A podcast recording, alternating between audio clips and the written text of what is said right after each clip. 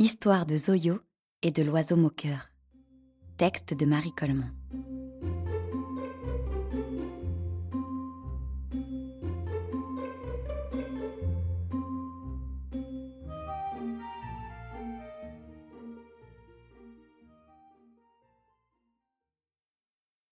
Il y avait une fois, dans la grande Afrique, un enfant noir qui se promenait.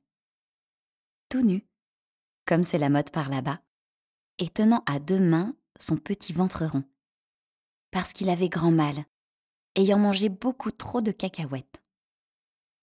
D'ailleurs, ce n'est pas là l'histoire, et je ne le dis que pour qu'on sache pourquoi il s'en allait se promener, au lieu de rester jouer aux osselets avec les autres, sur la place du village. Chacun sait que la marche est excellente pour les digestions difficiles.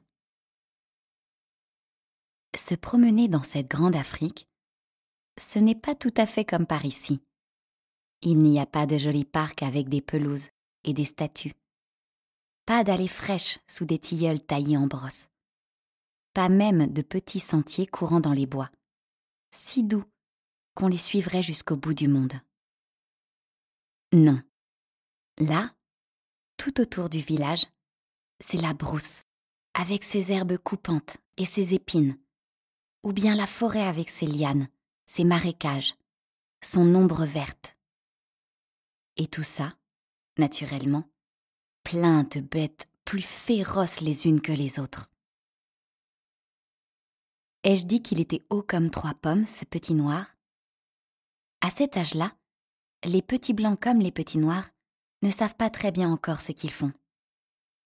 Zoyo trottait donc devant lui, tenant à deux mains son petit bidon, sans faire attention à rien. Et c'est ainsi que, tout à coup, il se trouva au milieu de la brousse. D'abord, ça se passa très bien. Il y avait une piste entre les herbes. On pouvait donc trotter sans encombre. Tous les serpents dormaient au frais et toutes les bêtes étaient je ne sais où. Mais en tout cas, pas sur ce chemin-là. Mais tout à coup, tout à coup, voilà qu'on entendit par derrière un grand bruit. Zoyo se retourna et fit la grimace. Ce n'était pas drôle, jugez-en. Entre lui et le village, il y avait maintenant tout un troupeau de buffles.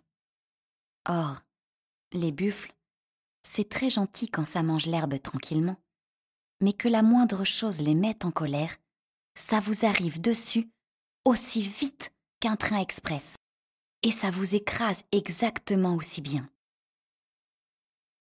Il n'était donc plus question de revenir tout droit au village.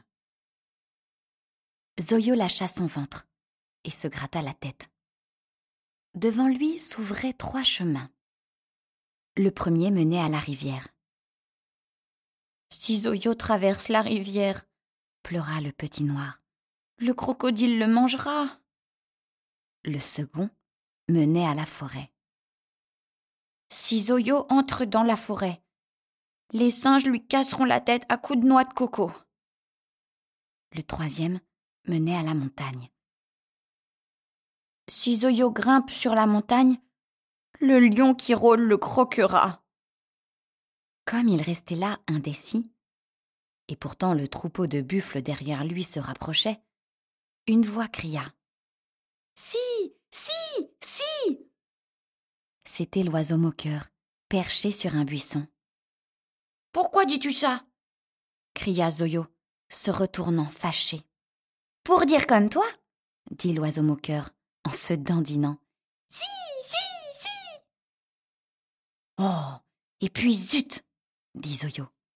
Et il partit tout droit sur le chemin de la rivière. Naturellement, le crocodile était là. Qu'est-ce que tu viens faire ici oh. demanda-t-il en bâillant. S'il vous plaît, dit Zoyo au crocodile, je voudrais passer la rivière. Zoyo passera la rivière, dit le crocodile, s'il m'apporte à manger un petit singe de la forêt. Zoyo revint donc en arrière. Arrivé à l'endroit où les chemins se croisaient, la peur le reprit. Si Zoyo passe à travers les herbes, le serpent rouge le piquera. Si, si cria l'oiseau moqueur. Oh Et puis zut dit Zoyo. Et il partit tout droit sur le chemin de la forêt. Naturellement, les singes étaient là. C'étaient des babouins, avec un museau pointu et toute une crinière grise sur la tête. Qu'est-ce que tu viens faire par ici? demanda le grand-père babouin. S'il vous plaît, dit le petit noir. Zoyo voudrait un singe pour le donner à manger au crocodile. Nous donnerons un singe à Zoyo, dit le grand-père babouin, s'il nous apporte la queue du lion de la montagne. Voilà Zoyo revenu en arrière. À l'endroit où les chemins se croisaient, la peur encore une fois le reprit. Si Zoyo saute de roche en roche, le vautour lui crèvera les yeux. Si, si, si cria l'oiseau moqueur. Oh, et puis zut dit Zoyo. Et il partit tout droit sur le chemin de la montagne. Mais en route, par précaution, il cueillit un gros fagot d'épines qu'il façonna en boule et ramassa une pierre coupante. Naturellement, le lion était là. Qu'est-ce que tu viens faire par ici? grogna-t-il. S'il vous plaît, dit le petit noir. Zoyo voudrait couper la queue du lion pour la donner au singe. Couper la queue du lion? Ah, par exemple Et furieux, le lion se jeta sur Zoyo. Mais juste comme il allait l'atteindre, Zoyo lui lança dans les pattes la boule d'épines. Et les quatre pattes du lion s'empêtrèrent dedans. Alors Zoyo coupa la queue du lion avec sa pierre coupante et revint à l'endroit où les chemins se croisaient. Hé Et psst cria l'oiseau moqueur. Tiens, dit Zoyo, tu ne dis plus si, si maintenant. Pas la peine, dit l'oiseau. Regarde, pendant que tu te débattais bravement de tous les côtés au lieu de rester ici à trembler comme une vieille femme, les buffles sont partis. Le chemin est libre. Sauve-toi. Zoyo ne se le fit pas dire deux fois.